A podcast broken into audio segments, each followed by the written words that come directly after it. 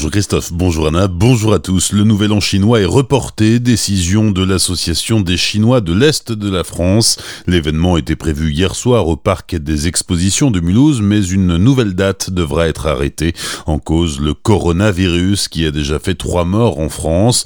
La décision a été prise par le consul de Chine à Strasbourg. Il est risqué en effet de réunir ensemble des centaines de personnes parmi lesquelles certaines auraient pu voyager récemment en Chine. l'Institut Confucius devait organiser des ateliers de découverte de la culture chinoise, mais tout a été annulé pour ne pas prendre de risques qui seraient venus gâcher la fête. La gendarmerie lance un appel à témoins après la disparition d'un homme de 73 ans jeudi soir à Metzeral. L'homme a garé sa voiture près de la gare. Il est ensuite probablement parti randonner. Les recherches menées jusqu'ici n'ont pas permis de le retrouver. Daniel Murden mesure 1m73. Il a des cheveux bruns et courts. Corpulence moyenne, il portait une veste bleu marine. Si vous disposez d'informations, vous pouvez appeler le 17. Violent incendie samedi soir à Nordouze. Une maison inhabitée a été détruite. À l'arrivée des pompiers, la toiture était en feu. Le toit s'est effondré ainsi que le premier étage. Une trentaine de pompiers a combattu les flammes pendant plus de 5 heures. L'origine du sinistre reste indéterminée. Une enquête de gendarmerie a été ouverte.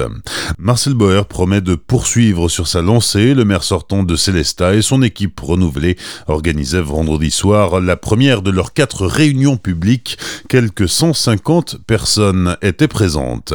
Les Machores de Célestat ont élu samedi soir la nouvelle reine de Célestat à l'occasion de leur soirée de gala au Maten.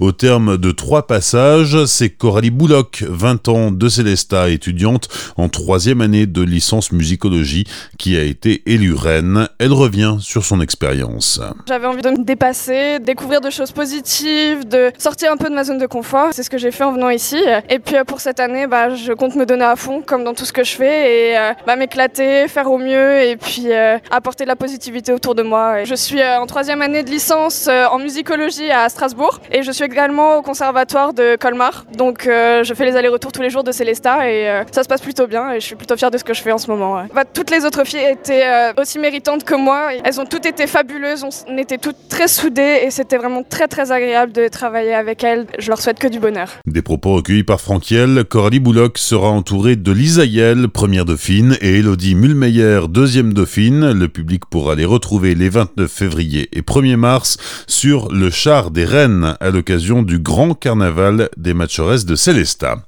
Les sports du week-end en football, 21e journée de Ligue 1. Le Racing s'est imposé sur la pelouse de Monaco samedi soir. Les Alsaciens l'emportent 3 buts à 1.